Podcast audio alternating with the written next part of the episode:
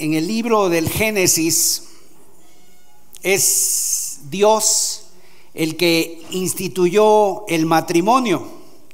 Es Dios el que crea al hombre y por lo tanto no existe ninguna otra autoridad para decirnos cómo es el hombre, para definir, para clasificar qué es un hombre, qué es la mujer.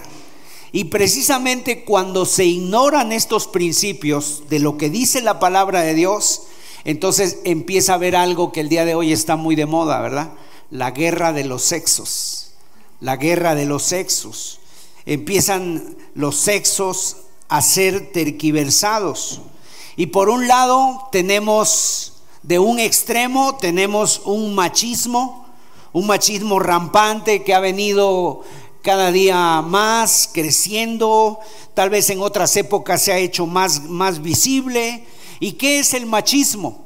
Es aquel, aquel hombre que aprovecha su fuerza física, que aprovecha su rusticidad emocional, ¿para qué? Para imponer por medio de la fuerza y mostrar de esa manera su supuesta superioridad sobre la mujer.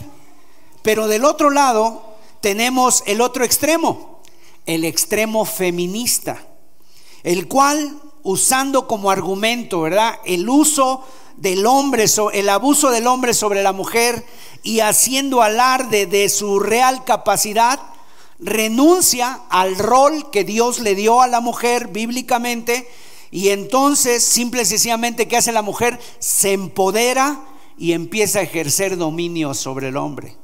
Eso es el machismo. Así que al final esto queda como consecuencia una guerra de los sexos y lamentablemente tenemos de un extremo el machismo y de otro extremo el feminismo, la reacción. Quiero decirles que ambas posturas tienen algo en común, están en los extremos. Y nadie está en el centro, ninguno está en un término medio ni tampoco quiere estar.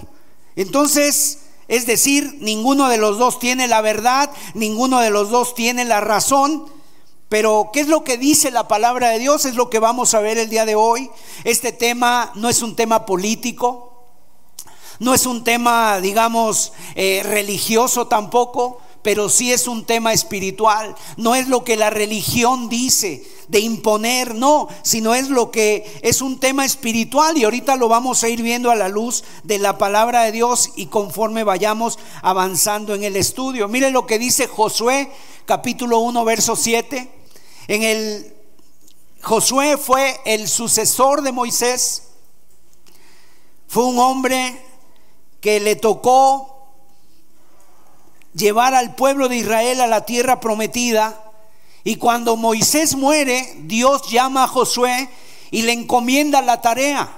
Le dice, ya Moisés ha muerto, ahora tú levántate, pero le pone ciertas condiciones. Le dice, Josué 1.7, esfuérzate y sé muy valiente para cuidar de hacer conforme a toda la ley que mi siervo Moisés te mandó no te apartes de ella ni a diestra ni a siniestra.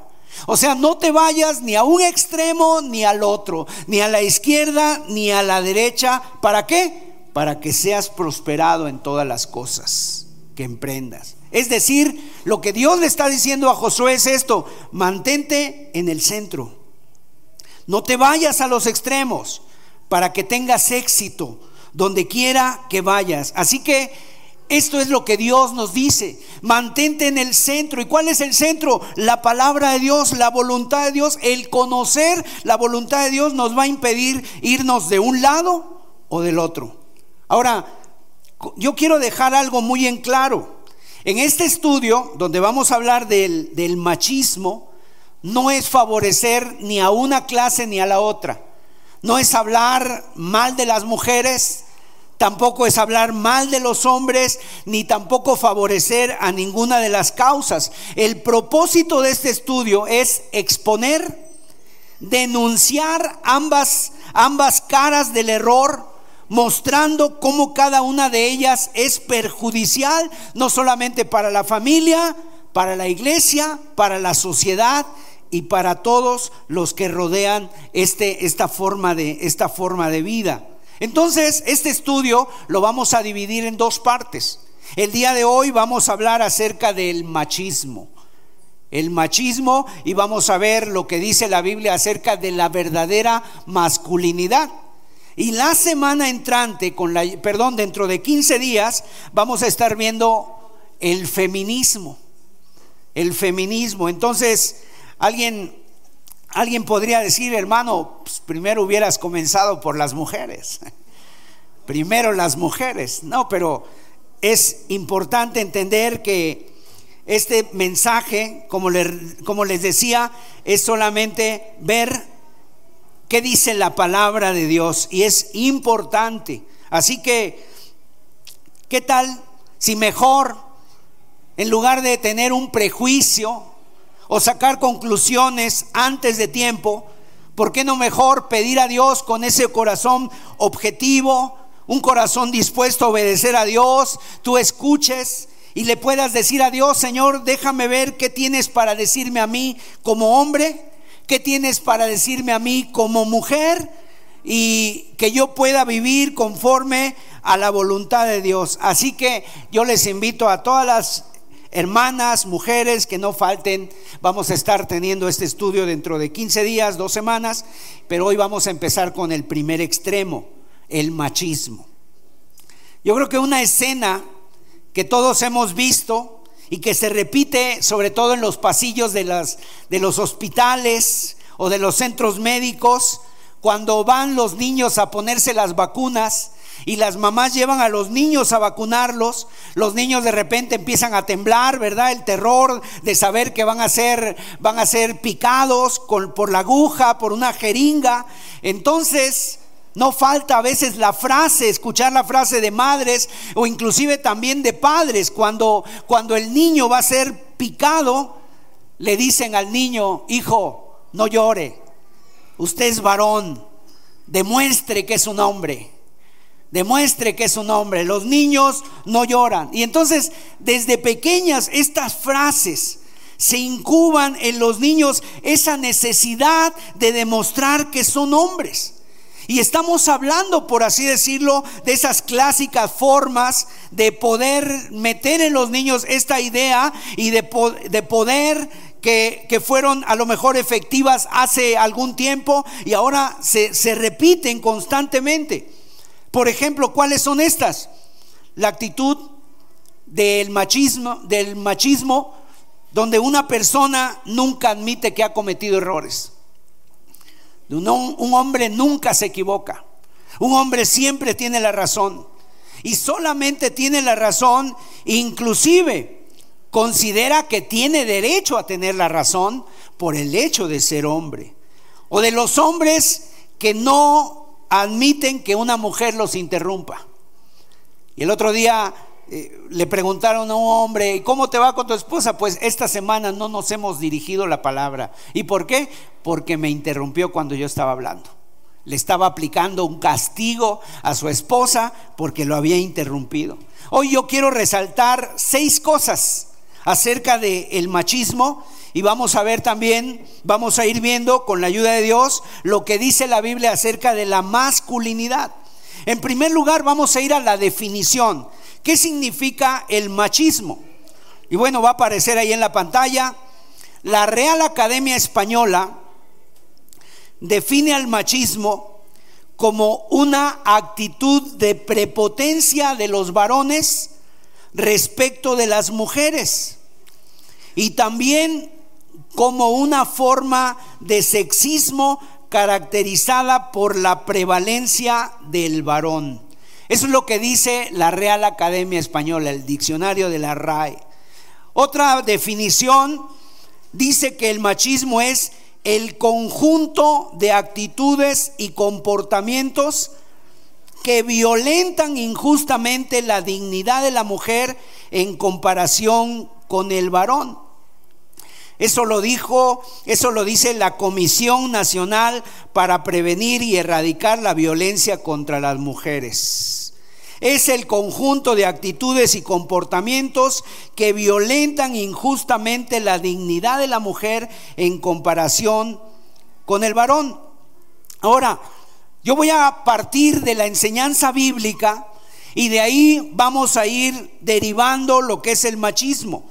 Para responder la pregunta ¿qué es el machismo? Pues es necesario ir a los orígenes de la creación del hombre y de la mujer.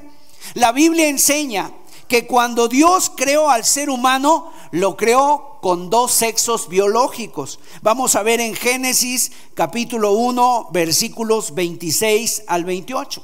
Ahí viene la creación cómo Dios, la, cómo está narrando la creación Dios y dice, entonces dijo Dios, hagamos al hombre a nuestra imagen, conforme a nuestra semejanza, y señoré en los peces del mar, en las aves de los cielos, en las bestias, en toda la tierra y en todo animal que se arrastra sobre la tierra. Y creó Dios al hombre a su imagen. A imagen de Dios lo creó, varón y hembra los creó. Y los bendijo Dios y les dijo, fructificad y multiplicaos, llenad la tierra y sojuzgadla y señoread en los peces del mar, en las aves de los cielos y en todas las bestias que se mueven sobre la tierra. Biológicamente, la Biblia enseña y la biología lo confirma y lo verifica que Dios ha creado al ser humano con dos sexos biológicos, macho y hembra. O sea, es Dios el que crea al hombre, un varón con órganos reproductivos o reproductores masculinos y como consecuencia a la contraparte, a la mujer, con órganos reproductores femeninos. La Biblia también dice que Dios creó de esta misma manera a los animales, macho y hembra. Dios crea esos los dos sexos para que toda la creación pueda reproducirse. Ahora, el único que puede producir la vida es Dios.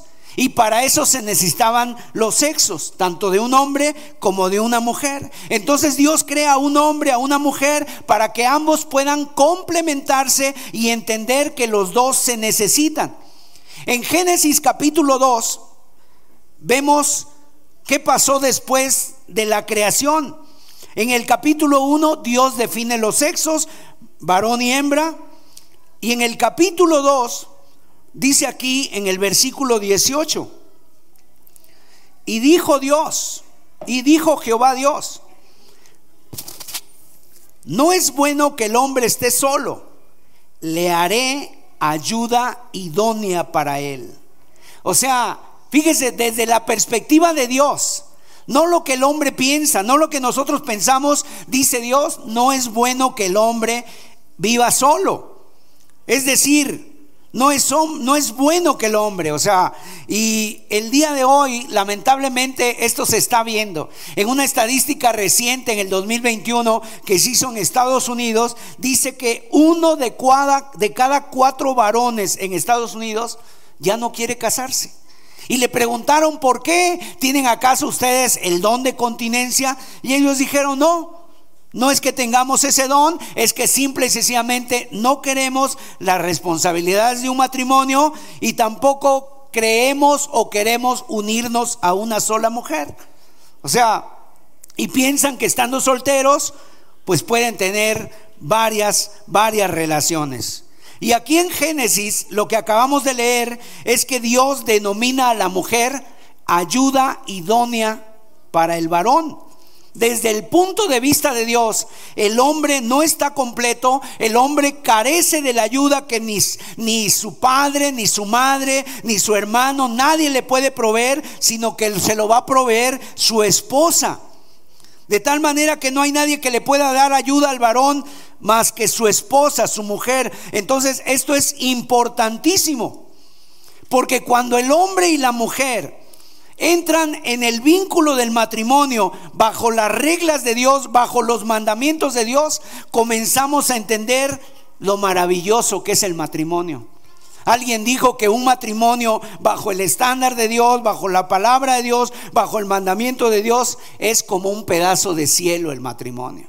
Pero también de la otra manera, un matrimonio en desobediencia al mandamiento de Dios, en desconocimiento a lo que Dios dice, se vuelve un infierno el infierno más grande que el ser humano pueda atravesar. ¿Por qué? Por los pleitos, la hostilidad, el antagonismo, el uno contra el otro, de tal manera que muchas veces ya no queda más solución más que el divorcio. En Génesis capítulo 2, verso 21, dice la Biblia que Dios hace caer un sueño profundo sobre Adán.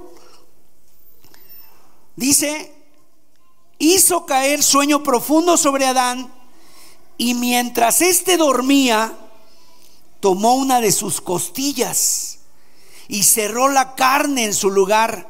Aquí vemos cómo Dios hace la primera operación quirúrgica. Y lo hace caer Adán en un sueño profundo. Y mientras éste dormía, Dios de una costilla forma a la mujer de una costilla. Ahora, al hombre, fíjate cómo lo forma Dios, al hombre lo forma del polvo de la tierra.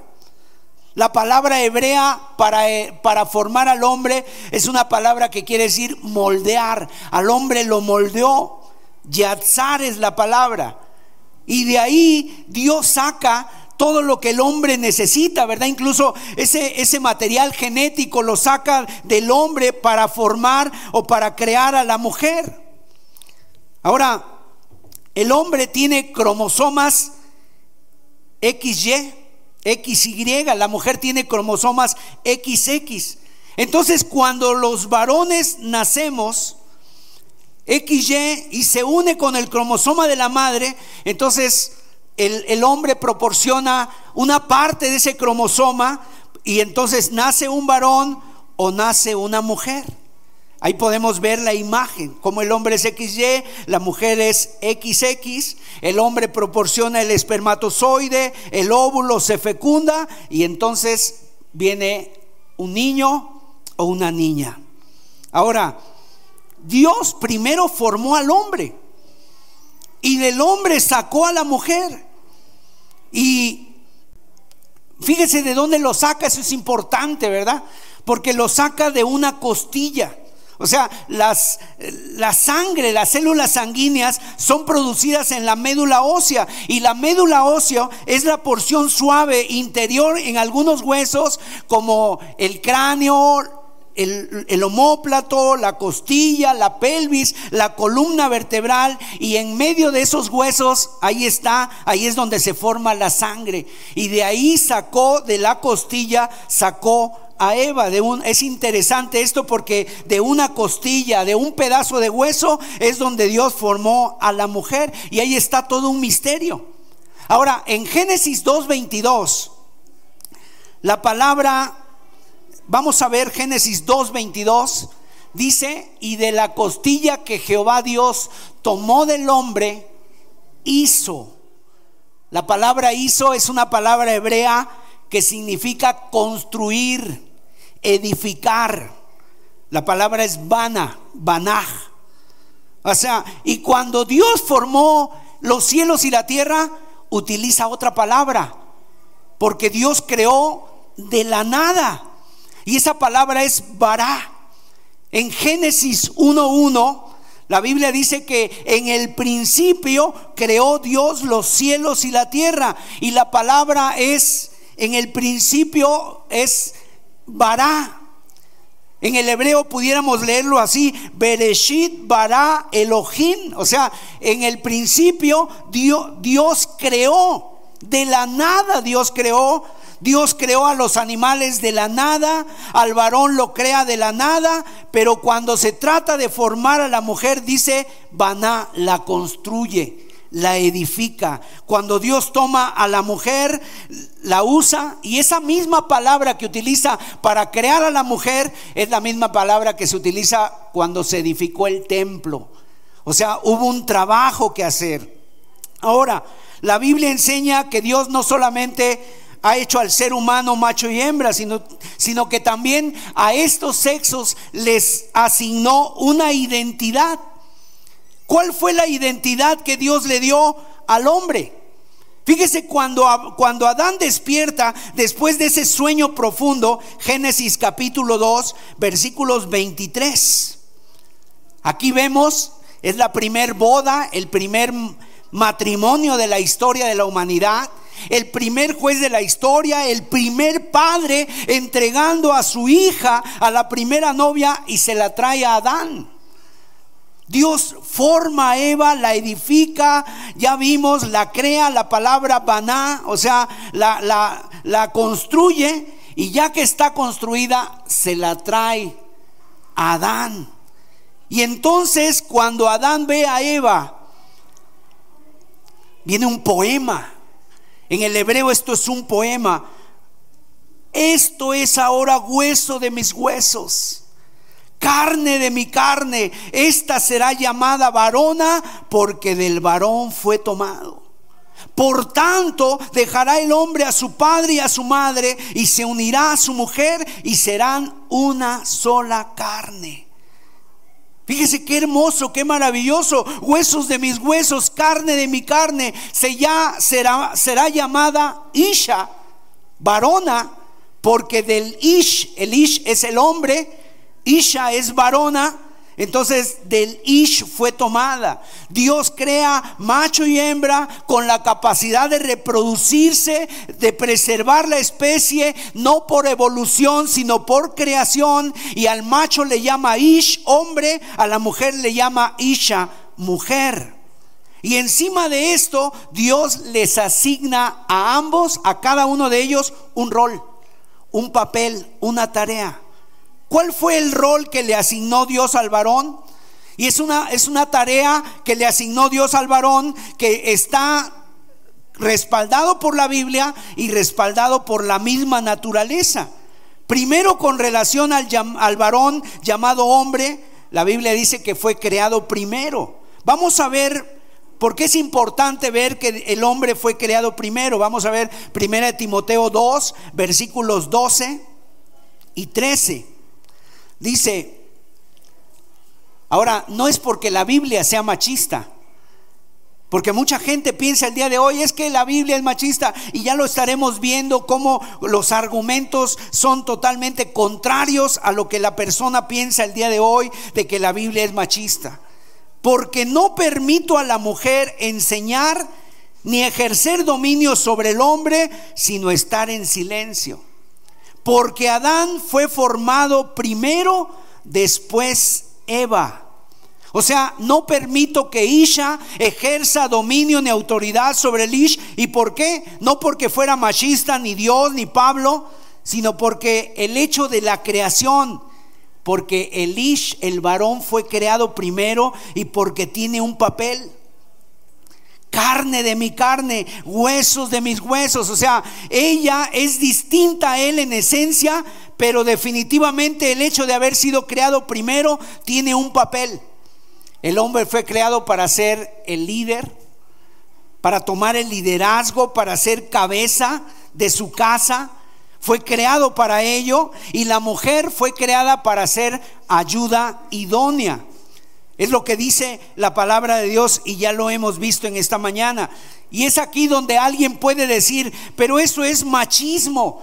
¿Cómo que es cabeza? ¿Cómo que es el líder? Bueno, déjame decirte, usted como padre tiene un liderazgo sobre sus hijos. el papá tiene un liderazgo, eh, la mamá tiene otro tipo de liderazgo en sus hijos. Si alguno de los presentes es jefe en su trabajo, tienes a tu cargo algunas otras personas, pues no por eso te pueden llamar que tú eres una persona prepotente o un dictador, no. El líder en la palabra de Dios es el que da el ejemplo, es el que sirve, es el que lleva adelante las cosas, la dirección de las cosas, por así decirlo. Y no se, no se trata de superioridad. Ahora, cuando la Biblia habla de ser ayuda idónea, algunas personas dicen, no, es que ese título o eso es denigrante para la mujer. Quiero decirles que Dios en la Biblia también es nuestro ayudador, es nuestra ayuda idónea a Dios. Entonces no es denigrante el título porque hasta Dios se lo pone que Él es ayuda idónea para nosotros. Vamos a ver dos ejemplos solamente en el Salmo 54, verso 4. He aquí, Dios es el que me ayuda.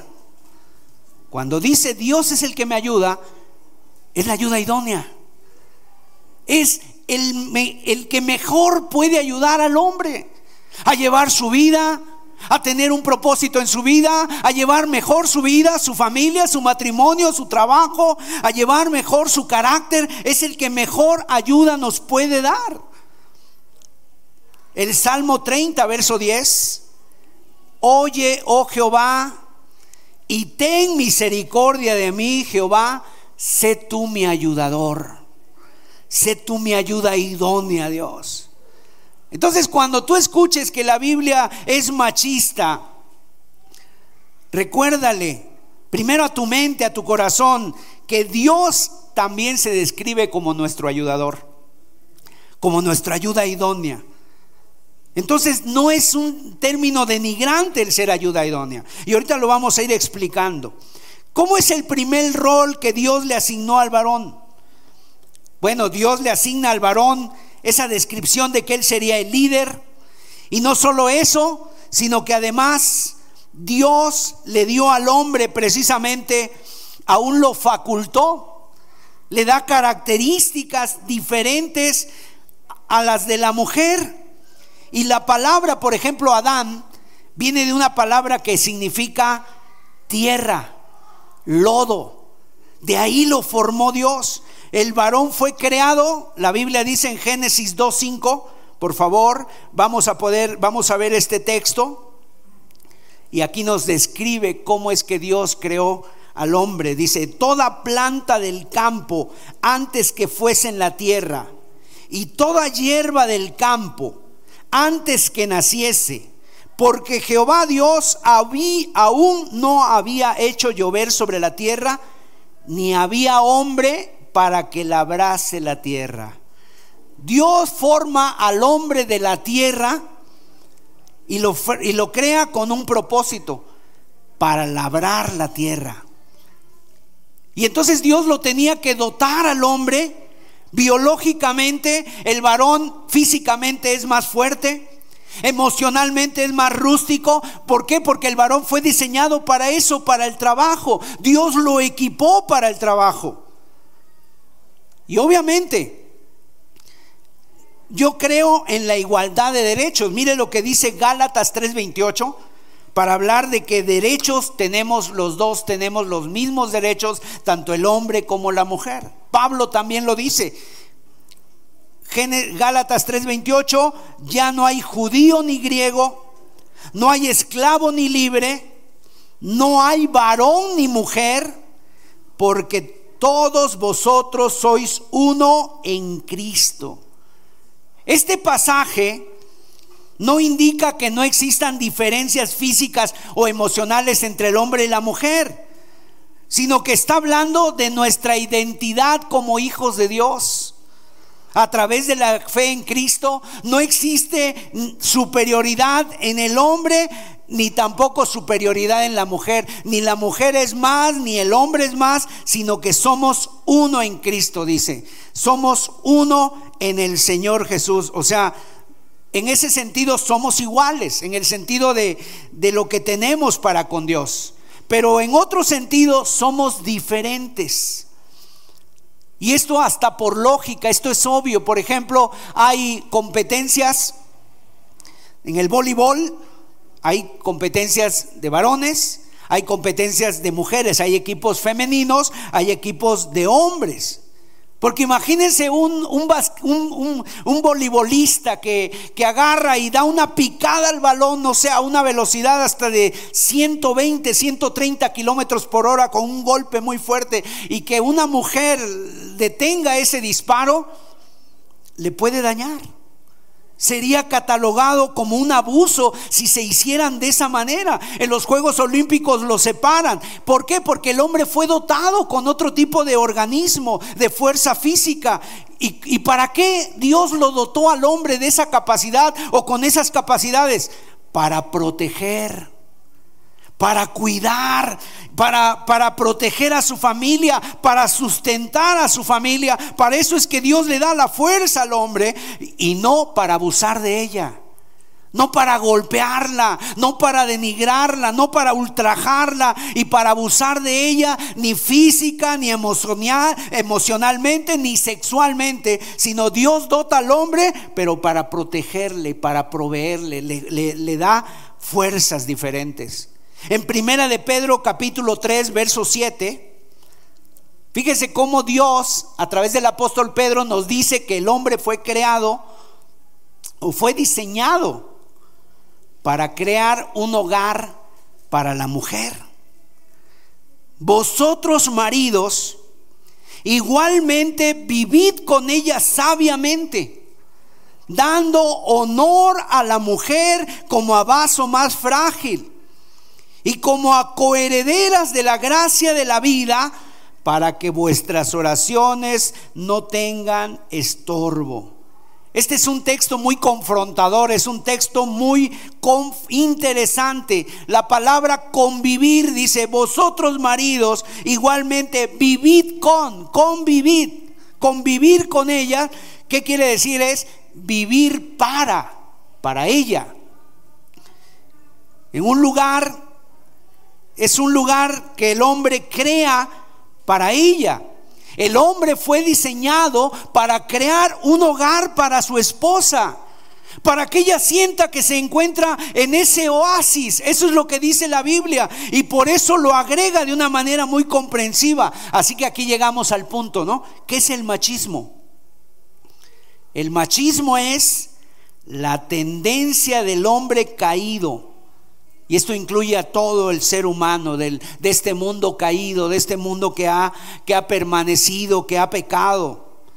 De usar el rol de liderazgo, su fuerza física, su rusticidad, en lugar de servir, de proteger, de sustentar, para abusar de su esposa o de cualquier mujer, ya sea en lo físico, en lo emocional, para mantenerla dominada. Eso es machismo.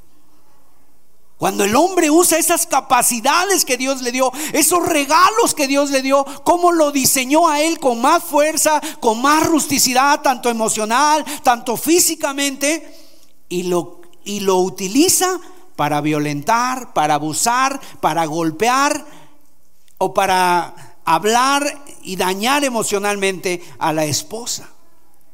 Entonces, ¿cuál es el origen del machismo? En segundo lugar, es interesante porque el machismo tiene sus orígenes en el pecado. Vamos a verlo en Génesis 3:16. En el pecado tiene sus orígenes. ¿De dónde viene? De una distorsión de la creación. De que el hombre se confunde y la mujer también se confunde. Y de ahí viene el pecado. Génesis 3:16 dice, a la mujer dijo, multiplicaré en gran manera los dolores en tus preñeces. Con dolor darás a luz los hijos, y tu deseo será para tu marido, y él se enseñoreará de ti. O sea, esto, en primer lugar, esto es algo que Dios no aprueba. Dios no había diseñado originalmente al hombre para que se comportara de esa manera, pero por la caída, por el pecado que entró, dice, tu deseo será para tu marido. O sea, eso significa que habría también, tanto en el hombre como en la mujer, una pugna de querer el uno y el otro gobernar y dominarse el uno al otro. Y muchas veces ese es el conflicto en los matrimonios. ¿Quién tiene la autoridad? ¿Quién manda? ¿Quién es el que tiene la última palabra? ¿Y cómo es la actitud que tiene para gobernar? Y en respuesta Dios dice, tu deseo será para Él y Él tendrá dominio sobre ti. ¿Por qué? Por causa del pecado. Por causa que se, se, terquiversó las, se terquiversó la creación, las relaciones fueron afectadas produjo una tendencia de dominar a la fuerza para imponer la fuerza sobre su esposa, sobre su deseo. Y ahí surge el machismo. Ahora, Dios no está probando esa conducta. Él simplemente está diciendo lo que sucedería, la tendencia que habría de gobernar, de querer gobernar para imponer el deseo sobre la mujer. ¿Y cuál es la causa? El pecado. ¿Cuál es la causa del machismo? El pecado es y seguirá siendo el pecado. Cuando no nos sujetamos al diseño de Dios, cuando utilizamos lo que Dios nos dio, pero para nuestro propio provecho, para nuestra propia satisfacción, para podernos nosotros salirnos con la nuestra. Ahora, cuando Dios te dice que tú eres el varón, tú eres el líder de tu casa, es el que tienes la responsabilidad delante de Dios de llevar adelante ese hogar. Y Dios te capacita y te da la capacidad y la fuerza para que tú construyas, para que tú edifiques una casa, un oasis para tu familia, donde tú puedas llevarlos en la guianza, en el amor, en la fe, en la gracia de Dios. Tú eres el líder pero ¿qué pasa cuando se distorsiona? Entonces entra el machismo. Mira, el Señor siempre estuvo en contra de eso. Vamos a ver en Mateo 20 y él mismo se pone como ejemplo. Mateo 20, versículo 25. Entonces Jesús, llamándolos, dijo, sabéis que los gobernantes de las naciones se enseñorean de ellas y los que son grandes ejercen sobre ellas potestad mas entre vosotros no será así, sino que el que quiera hacerse grande entre vosotros será vuestro servidor. Y el que quiera ser el primero entre vosotros será vuestro siervo. Tú ves esa tendencia en todos lados, entre los gobernantes que se quieren enseñorear de la gente. Pero el Señor aquí está diciendo algo muy claro. Y en mi reino, ¿cómo va a ser? El que quiera ser el líder tiene que ser el último. El que quiera ser el primero tiene que ser el servidor, tiene que ser el siervo, el que sirve. Y esa es la crisis, lo que genera el machismo, el pecado. Ahora, ¿qué es el pecado? Precisamente, déjame describirte lo que es el pecado bíblicamente. Los hebreos tienen una palabra que con la que ellos se saludan y esa palabra es shalom. Y esa palabra shalom se traduce como paz. Y cuando tú ves que dos personas están diciendo shalom, tú dices, ah, se están deseando la paz, pero es algo que va más allá de la paz. Literalmente significa algo que es completo. Se utiliza para describir un cuadro de armonía, un cuadro de armonía completo, tanto por dentro como por fuera. Y por eso cuando algo viene a robar esa paz, tanto interior como exterior, eso es el pecado. ¿Y por qué el pecado está prohibido por Dios? Porque ofende la santidad de Dios y porque en cualquiera de sus manifestaciones el pecado destruye el shalom de Dios. Tú dejas de tener paz. Destruye la armonía en el hogar, destruye la armonía en la sociedad. Y los mandamientos precisamente Dios los dio, los diseñó, Dios los, los puso para que pudiéramos tener paz. Los diez mandamientos que están en Éxodo 20, Dios los puso no para fastidiarnos la vida, sino más bien para que pudiéramos tener paz. Por ejemplo, el cuarto mandamiento, el quinto mandamiento, que es el primer mandamiento con promesa honra a tu padre y a tu madre. Imagínate, ¿qué tú esperas de un hogar y de una sociedad donde se dice lo que se debe hacer, donde se dice que viven honrándose el uno al otro, que los hijos están honrando a sus padres, que hay un respeto y hay una armonía? Pero ¿qué pasaría si los niños de repente o los jóvenes empiezan a tomar el control? Entonces se pierde la armonía. Se pierde la armonía del, hogar. Hay hogares donde los padres han tomado la, la actitud de nunca llamarle la atención a sus hijos, de nunca disciplinarlos. ¿Y sabes qué están haciendo? Es un crimen no solamente en ese hogar, sino que es un crimen para toda la sociedad el no hacerle eso. O cuando a los padres no les dan ese afecto a los hijos. Hace poco hubo una noticia muy lamentable que sacudió pues prácticamente al mundo entero. Allá en Texas, un joven entró a una escuela primaria con una escopeta, con unas balas de muy de alto calibre y mató a quemarropa a muchos niños. O sea, la gente, los investigadores, los que saben de armas, describieron unas escenas horribles que hubieran visto ahí, que ni siquiera son para, ser transmitidas en televisión por lo que pueden ocasionar. Pero por ahí después salió una frase, que si, si los padres no, no, no le dan el afecto a los hijos, Dicen una tribu, decían en una tribu, si la tribu no le da el calor a los miembros de la tribu, de repente el hombre quemará la tribu para poder sentir su calor. Y no estoy justificando ningún hecho, ¿no? Pero a veces, ¿de qué? ¿Qué es lo que están viviendo? ¿Qué es lo que han vivido desde niños todo eso? La falta de afecto, la falta de guardar los mandamientos de Dios. Y el problema es ese, que desde pequeño, ¿qué pasó? Nunca hiciste lo que debiste hacer. Y la Biblia dice que el que ama corrige y disciplina a sus hijos. Pero el que no ama, no disciplina a sus hijos, no les llama la atención. Aún el llamarle la atención es cuestión de afecto y de amor hacia ellos. Decirle no a un hijo no es despreciarlo, es amarlo. Porque la Biblia dice, Proverbios 13, 24, el que, el que detiene el castigo, a su hijo aborrece. Mas el que lo ama, desde temprano lo corrige. Y esto es solamente un ejemplo, pero pudiéramos ver más ejemplos. El no cometerás adulterio, el no robarás, el no matarás. Y Dios ahí está hablando no solamente de no matar, sino de guardarnos de la ira, de no enojarnos sin causa. En Efesios 4:26, fíjese lo que dice la palabra, airaos pero no pequéis. No se ponga el sol sobre nuestro enojo.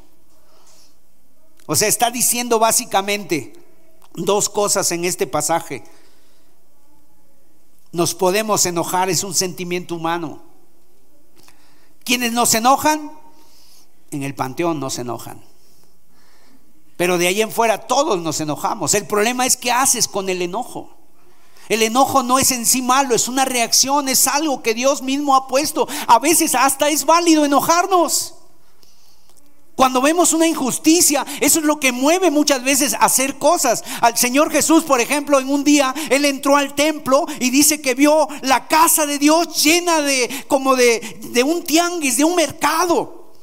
Y la gente vendía. Ahora, déjeme explicarle un poquito que en el templo de Jerusalén había un lugar, un patio que se llamaba el patio de los gentiles. Y la gente que venía de lejos a adorar a Dios, personas que no eran judíos, no podían entrar hasta el templo. Solamente entraban al patio de los gentiles. Y era ahí exactamente donde tenían el tianguis. Vendían vacas, vendían borregos, vendían eh, eh, los palominos, cambiaban monedas. Y, y los gentiles que venían con ese deseo de adorar a Dios desde su país lejano, no podían adorar a Dios porque los interrumpían y porque les cobraban. Y entonces Dios, el Señor se enojó y dice la escritura que hizo un azote de cuerdas, ¿verdad? Echó fuera a los cambistas, sacó ahí las, las, las ovejas, las vacas, los bueyes, pero no los insultó, no los golpeó, no los agarró a palazos. Se indignó. Jesús vivió esa experiencia. Es lícito enojarte, pero ten cuidado de que tu enojo te lleve a pecar. La segunda cosa que le dice, intenta por todos los medios, cuando te pase eso a ti, intenta por todos los medios que tu enojo se resuelva antes de que el día concluya.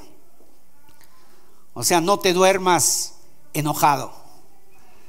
No te duermas enojado. Airaos, pero no pequéis, no se ponga el sol sobre vuestro enojo. Y además porque los enojos te pueden llevar se pueden instalar en tu vida y producirte un resentimiento, una amargura.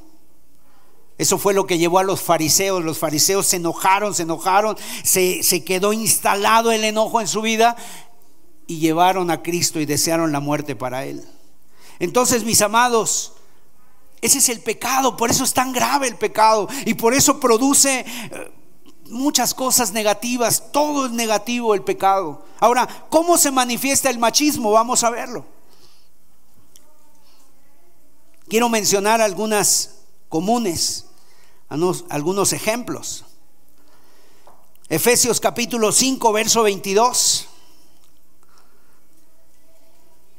Las casadas estén sujetas a sus propios maridos como al Señor, porque el marido es cabeza de la mujer, así como Cristo es cabeza de la iglesia, la cual es su cuerpo y Él es su Salvador.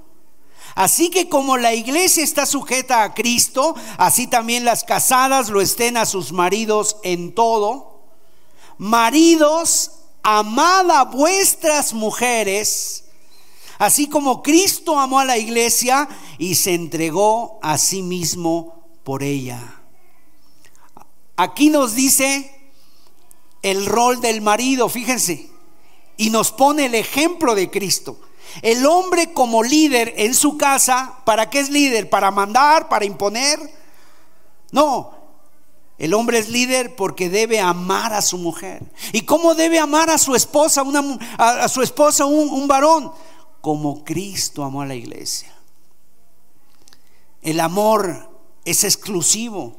Por lo tanto, el hombre que se cree ser más hombre, porque tiene más de una mujer. Eso no es ser hombre, eso es ser machista. Son dos cosas diferentes. ¿Qué es ser un hombre de, verdad? Un hombre de verdad es contentarte con la mujer, con la esposa que Dios te dio y mantenerte al lado de ella pase lo que pase. Así como cuando, cuando hacemos los votos, los votos matrimoniales que dice, voy a hacerte fiel hasta la muerte, hasta que la muerte nos separe fiel hasta que la muerte nos separe. En una ocasión vi una película, no recuerdo ahorita el título, pero es de unos esposos que tuvieron sus hijos, los esposos después se fueron a formar sus familias y un día la esposa empezó a perder la memoria. Y empezó a perder la memoria la esposa y, fueron al doctor y llegó un momento en que el doctor le dijo al esposo, porque él llevaba a su esposa al consultorio, al hospital, para ser revisada, atendida, y el esposo le dijo, el, doctor le dijo, ¿cuántos años tiene tu esposa así? Lleva cinco años así. No, ya ni te conoce. Como que insinuando, el mejor déjala, ponla en un lugar, en un asilo. Y él dijo, ella ya no me conoce, pero yo la conozco a ella. Y la cuidó y vio por ella hasta el fin. Un esposo. Dice la Biblia en el versículo 25 que leímos, dice que Cristo se entregó a sí mismo por ella, por la iglesia. O sea, ¿hasta, hasta dónde se entregó Cristo por su esposa, por su iglesia, por la novia? Hasta el sacrificio hasta dar su, al punto de dar su vida por ella. O sea, un marido, la verdadera masculinidad, un hombre de verdad hace lo que Cristo hizo, se pone por delante para proteger a su esposa. Dos rasgos dignos de mención que, que, pueden ser mencionados aquí en este texto es la entrega y el sacrificio. Versículo 29, mire lo que dice Efesios 5:29. Porque nadie aborreció jamás a su propia carne, sino que la sustenta y la cuida. Sustenta y cuida como también Cristo a la iglesia. O sea, el hombre cuando usa su resistencia física, su resistencia emocional, el hombre, para que el hombre se enfoque en qué? En proveer para esa esposa y para los hijos que Dios les ha dado. La Biblia, ¿sabes cómo le llama a la esposa? La mujer de tu juventud. Y vienen dos cosas, sustentar y cuidar. Sustentar, ¿qué quiere decir sustentar? Proveer. Proveer para la esposa. Y cuidar significa obviamente, mantenerla. Ahora, ¿cómo es cuidar? ¿Cómo cuidas tu celular? ¿Cómo cuidan personas su celular? Uy, no, lo tengo, ¿no? Y sacas, tienes hasta un trapito para limpiarlo. Y no me lo toquen. Bueno, ¿cómo cuidas tu auto? Uy, hay papás que, no, niños no se suban al carro, no coman en el carro, aspiren, límpienlo. O sea, el carro tiene que estar inmaculado, límpiate los pies. Somos tan delicados en tan, con ciertas cosas. Bueno, de la misma manera, cuida a tu esposa. Cuida a tu esposa. Ya vimos lo que dice el apóstol Pablo, ¿verdad? El apóstol Pedro, perdón. Vimos que a la esposa hay que cuidarla como a un vaso más frágil. Fíjese, aquí es importante ver esta diferencia que hizo Dios. Al hombre lo crea del polvo, del barro sea rudo, tosco. Somos un jarro de barro, rudo y tosco, no feo y sentido. Pero a la mujer le dice que es un vaso frágil, un vaso de cristal, de cristal cortado. Entonces, por ejemplo, a un hombre, tú le puedes decir cualquier cosa a un hombre. Oye, gordo, cachetón, ¿cómo estás? Y el hombre te contesta feliz, hola, ¿cómo estás? No le, no le incomoda en absoluto que le digan gordo. Dile a una mujer eso. Uy, no. Es, se desata ahí el Armagedón. Pero el, machismo es eso, el usar esa fuerza, esa rusticidad, no para proteger, sino para maltratar a la esposa. O sea, Dios te dio la fuerza. ¿Para qué? Para que tú salgas adelante, protejas, cuides, proveas, alientes a tu esposa.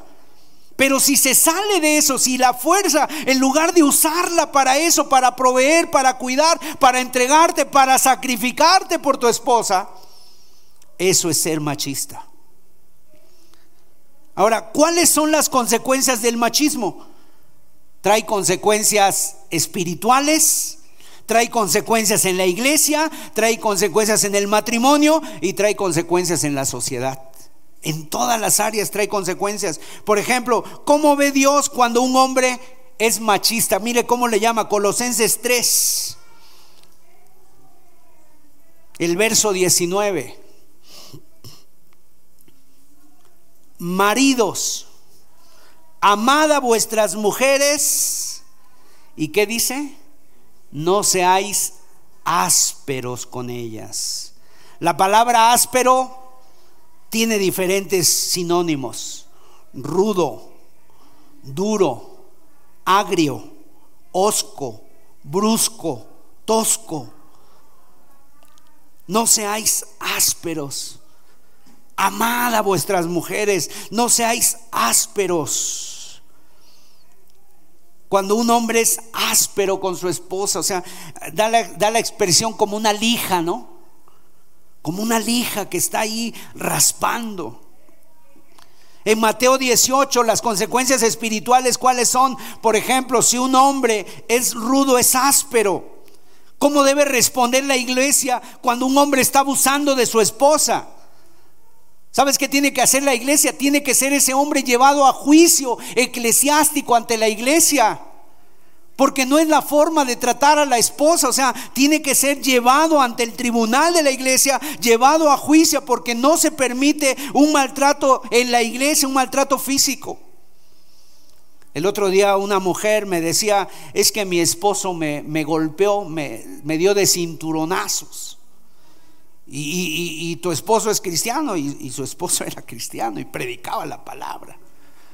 ¿Y, ¿Y por qué? No, pues es que dice que me estaba disciplinando. Imagínate. ¿Y dónde leyó eso el esposo? ¿En qué evangelio? ¿No? El de San Macho. En Romanos 13 tiene también ante las autoridades, mire, Romanos 13 nos habla del cristiano ante la autoridad. Sométase toda persona a las autoridades superiores, porque no hay autoridad sino de parte de Dios y las que hay por Dios han sido establecidas. Y dice que por consiguiente el que resiste a la autoridad, a Dios resiste, dice el texto. O sea, es triste cuando la autoridad a veces no hace lo que le corresponde. Porque Dios dice que para eso le dio la espada a la autoridad para castigar al malhechor. Y lamentablemente, ¿cuántas veces las autoridades se hacen de la vista gorda? Las mujeres van, se quejan y entonces la autoridad dice, no, pero pues no, no, no trae sangre, ¿no? No trae sangre, no, no te dañó, no te golpeó, ¿de dónde? O sea, y se hace de la vista gorda, simple y sencillamente no, no acepta. Y entonces el maltrato continúa, continúa. Pero son desastrosas las consecuencias del machismo, tanto espirituales. La Biblia dice que si el marido es áspero con su esposa, no la trata como un, vaso, frágil, Dios no escucha sus oraciones. Dice que Dios cierra sus oídos a esa oración. ¿Por qué? Porque Dios quiere que haya armonía. En Génesis capítulo 3 vemos que en el hogar también, cuando hay el machismo en el hogar, también las consecuencias son desastrosas. ¿Sabes qué pasó? Eva empezó a asumir la iniciativa, la autoridad, empezó a tomar la autoridad. La Biblia dice que la serpiente vino y engañó a Eva. Y dice el texto de la Biblia que Adán estaba con su esposa, pero Adán se quedó callado cuando la serpiente hablaba con su mujer y cuando la serpiente le estaba tentando para que comiera del, fruto del árbol de la ciencia del bien y del mal. Adán, Adán no hizo nada. O sea, el silencio de Adán cuando debió haber hablado, se quedó callado y viendo cómo su esposa transgredía la dirección que Dios le había dado a él, porque Dios le había dicho a Adán que de todo árbol podía comer, menos de ese árbol de la ciencia y del bien y del mal. Y él ve cómo Eva come de ese fruto, se queda callado, no dice nada, no le dice, Eva, no hagas eso, sino que se queda callado y además él participa. Él se deja llevar, come también. Y dice la Biblia que su marido estaba con ella. En otras palabras, ¿qué hizo Adán? Dejó de asumir el rol que Dios le había dado. Y el machismo tiene como consecuencia que muchas veces la mujer tome roles que no le corresponden. La mujer toma roles que no le corresponden. Y es un, es, un, es un, rol que no le corresponde y la verdad es que es algo tremendo. ¿Por qué? Porque muchos hogares venimos, si venimos de hogares donde ha habido ese machismo, pues la gente va llevando eso de generación en generación. Un machista, un golpeador, ¿qué es lo que hace? Va a hacer lo mismo. O va y, y, no va a tomar la autoridad en su casa porque va a tener miedo, va a decir, no, yo no quiero hacer como mi padre hizo. Y va a tomar la otra, el otro extremo y nunca el, el término medio. Mire lo que dice la palabra de Dios en primera de Pedro 1.18. ¿Qué mensaje estamos dando?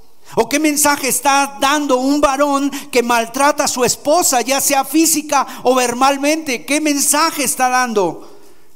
La Biblia le llama sabiendo que fuisteis rescatados de vuestra vana manera de vivir. Una manera de vivir vana, vacía, hueca, la cual recibisteis de nuestros padres Nuestros hijos van captando esa, esa forma de vida cuando hay machismo. Ahora, ¿cómo evitar el machismo? La solución al machismo no es la ideología de género. No es de que ahora la mujer se empodere y entonces ahora tome el, el, poder y tome el otro extremo. ¿Sabes lo que es lo que necesitamos? Necesitamos la palabra de Dios en nuestros hogares. Necesitamos la palabra de Dios, necesitamos ir al centro de la palabra de Dios, dejar de ignorar, sino que ahora venir al conocimiento de la palabra de Dios y decir, Dios, ¿qué tienes para mí como varón? Dios, ¿qué tienes para mí como hombre? Y hay hombres que lo que tienen que hacer en primer lugar es hacer un alto. Eh, el otro día tuvimos una reunión de varones aquí en la iglesia y yo les decía a los hermanos que hasta los carros más veloces tienen que detenerse en los pits porque hay que recargar combustible.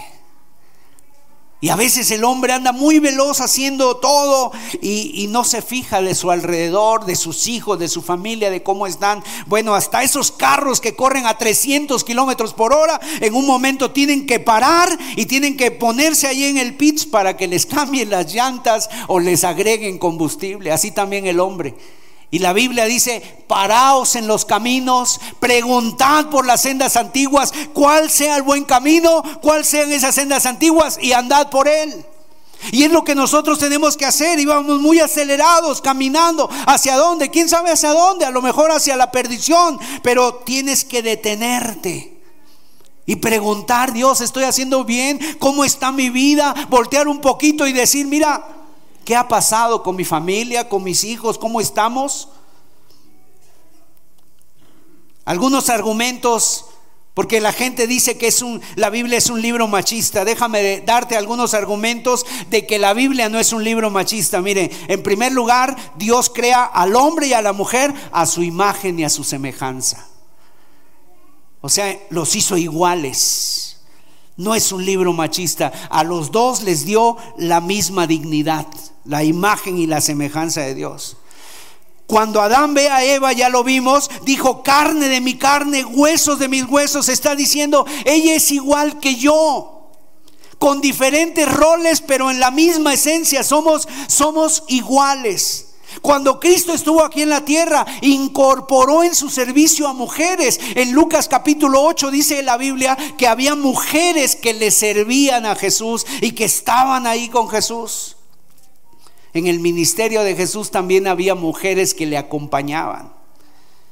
Y sabes, lo más hermoso, fue una mujer la primera que vio al Señor Jesucristo resucitado. Y con la primera que habló después de haber resucitado el Señor Jesús fue con María Magdalena. Y ahí vemos otro Génesis. En Génesis vemos a Eva rechazando los mandamientos de Dios, dejándose llevar por la serpiente pero en, el Nuevo Testamento con Jesús vemos a una mujer restaurando esa dignidad. Las, las, mujeres delante de Dios son muy amadas. Y en el Antiguo Testamento hay leyes que protegen a la mujer. Por ejemplo, la carta de divorcio. La carta de divorcio se dio para proteger, ¿sabes a quién? A la mujer. Porque un hombre con esa dureza de corazón, llegaba un momento en que le decía a la mujer, no, no te quiero, no cocinas bien. No me hiciste mis tortillitas bien, entonces no te quiero. Pero ¿sabes qué era lo que había hecho ese hombre? Que ya le había gustado otra mujer. Entonces dejaba a la mujer, pero después con la otra mujer resulta que se iba y no le iba bien. No, pues no tampoco sabe hacer tortillas, me regreso con la primera. Y la primera ya tenía una carta de divorcio y decía, lo siento, ya no puedes regresar aquí, porque ya tengo una carta de divorcio. En otras palabras, era para protegerla a la mujer. La carta de divorcio protegía a la mujer. Si alguien le ha dado lugar a la mujer, es la palabra de Dios. Por ejemplo, el Corán.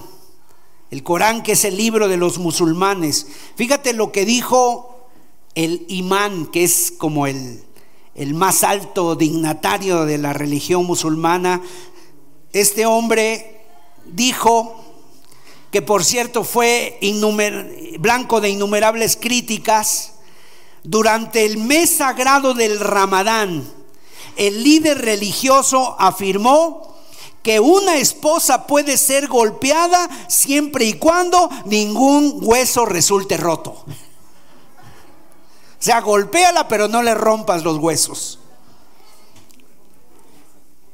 Y eso lo dijo como parte de un remedio simbólico para reformar, castigar y disciplinar. Y esto lo sacó del Corán. Obviamente la Biblia jamás dice eso. La Biblia jamás dice eso. La Biblia dice ni se te ocurra. No, es más, mm, ya ni siquiera habla de golpes, habla de no ser áspero con ella. No le hables mal, no le hables duro. Es un cristal cortado. ¿Cómo tratarías a un cristal cortado? Hay cristales cortados muy caros, muy finos. Entonces, ¿cuál es la solución al machismo? Es la palabra de Dios, es el modelo de Dios y debemos nosotros aprender a ser hombres, hombres verdaderos, hombres de Dios. Y para poder aprender a ser hombres verdaderos, debemos de imitar a Jesús de Nazaret. Él fue un hombre de verdad. ¿Por qué? Porque amó a su iglesia hasta el sacrificio la sustenta y la cuida y aún el día de hoy sigue sigue haciendo, sigue orando por ella, sigue sustentándolas desde los cielos y va a regresar por su iglesia para tener una boda sin igual. La boda más perfecta, mis amados. Aquí en la tierra todas las bodas son imperfectas, ¿sabías tú eso? Aunque los novios se preparen y hagan todo tipo de preparativos, siempre sale algo mal, ¿cierto o no? En la Biblia también las bodas son imperfectas. En una boda se acabó el vino. En otra boda, un invitado no vino como, como se esperaba, imagínense. En otra boda, los invitados no llegaron. Y en la boda de Jacob, ni te cuento. Cuando él se casa con una mujer y resulta que despierta con otra. Se la cambiaron. Y hay personas que dicen, ay, a mí me hicieron lo mismo, hermano Sergio. Pero déjame decirte, cuando la Biblia habla de Jesús, habla de un verdadero hombre. Él fue un rudo carpintero hasta los 30 años. Fue al desierto por 40 días para ser tentado por el diablo. Estuvo solo sin comida, con las fieras confrontó a Satanás en la tentación y lo venció. Se enfrentó con los demonios, se los venció. Hizo un azote de cuerdas y expulsó a los mercaderes y cambistas del templo con toda autoridad. Cuando tuvo que dialogar y enfrentarse en los últimos días a los fariseos, les dijo estas palabras, hipócritas, sepulcros blanqueados, raza de víboras. Sabiendo que le esperaba la cruz, la Biblia dice, afirmó su rostro y fue a Jerusalén a enfrentar su muerte. Y cuando estaba en Getsemaní y lo fueron a buscar y dijeron, ¿quién es Jesús? Él dijo, yo soy, pero a estos, a mis discípulos, déjenlos ir libres. Él es Jesús de Nazaret. Tuvo el valor de recibir los azotes sin murmurar. No se quejó, no blasfemó, no criticó. Tuvo el valor de dejarse crucificar. O sea, Él es el verdadero hombre. Y el apóstol Pablo en, en Corintios dice, portaos varonilmente, en servicio, en amor. Mis amados, que el Señor nos ayude a ser hombres. Que el Señor nos ayude a ser hombres. En una plática que un evangelista tuvo con un hombre, con un varón, un muchacho que andaba en el alcoholismo. Este joven le dijo al predicador que él no podía seguir a Jesús porque él era un esclavo del alcohol.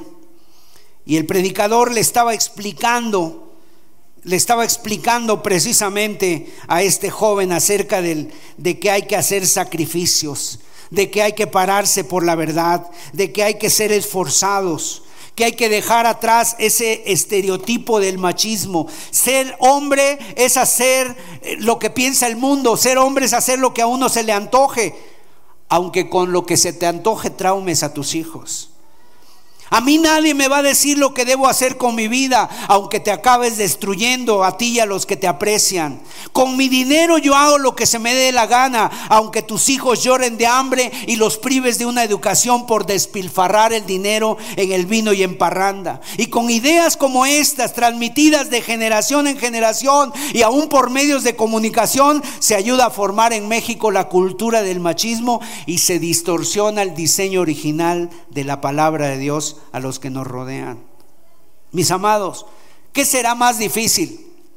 Enfrentar tus fracasos, derrotas o traumas esforzándote por solucionarlos con la palabra de Dios y la ayuda de Dios o evadirlos en el alcohol y en la droga. ¿Cuánta gente toma ese camino? Mejor me vado, mejor me voy y me, me pierdo, mejor me tomo una sustancia que me quite el consciente por un momento y me hago como que no existo. Mucha gente toma ese camino. Es tiempo de despertar, mi amado. Eres un hombre. Dios te hizo hombre, Dios te dio fuerza, capacidad. Y el Señor Jesucristo vino hombre para enseñarnos ese verdadero ejemplo. Y Él aquí está con nosotros. ¿Qué tenemos que hacer? Venir humillados y decirle, Señor, perdóname porque yo he sido un cobarde, me doy cuenta. En la Biblia, en, Apocalipsis 21:8, la Biblia enumera una lista de personas que no entrarán al reino de los cielos. Y me llama la atención que el primer pecado que menciona la palabra de Dios no es ni el adulterio, no es tampoco la blasfemia, sino es la cobardía. Apocalipsis 21:8, la cobardía el no querer separar por Dios, el no querer sufrir, el no querer afrontar la responsabilidad que Dios nos ha dado. Vamos a cerrar nuestros ojos, vamos a pedir a Dios su ayuda.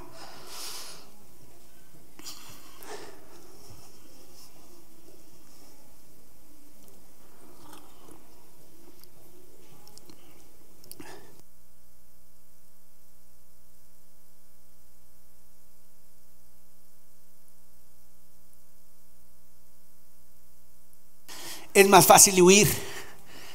Es más fácil huir, dejar.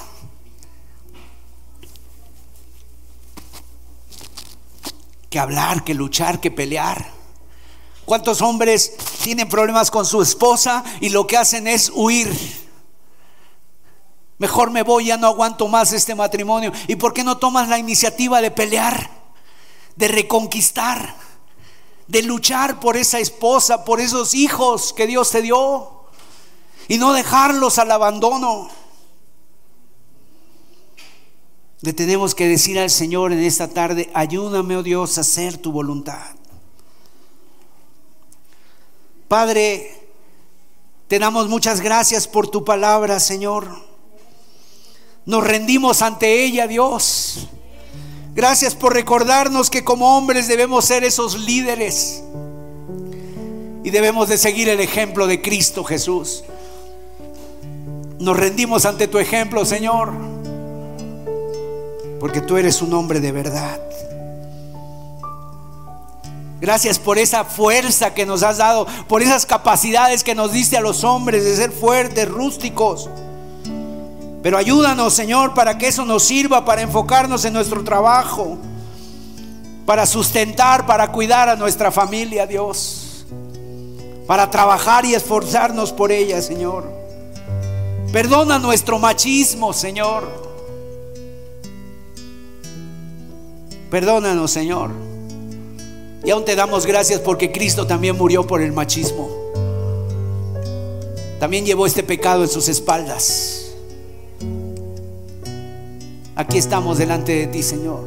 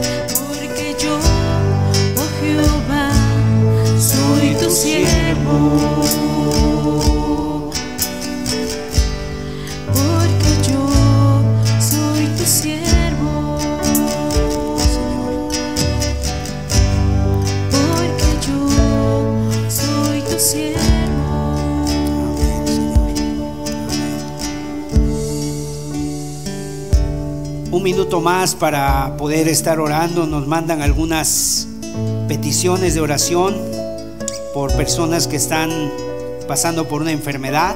Hay hermanos que también están pasando por una enfermedad y vamos a ponerlos delante de Dios. Si alguien también hoy aquí entre nosotros tiene alguna enfermedad, pues pídale a Dios, también vamos a orar.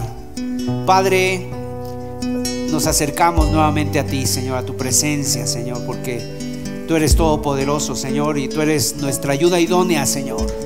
Que mejor que nadie nos conoce y nos puedes ayudar en todas nuestras necesidades, Señor.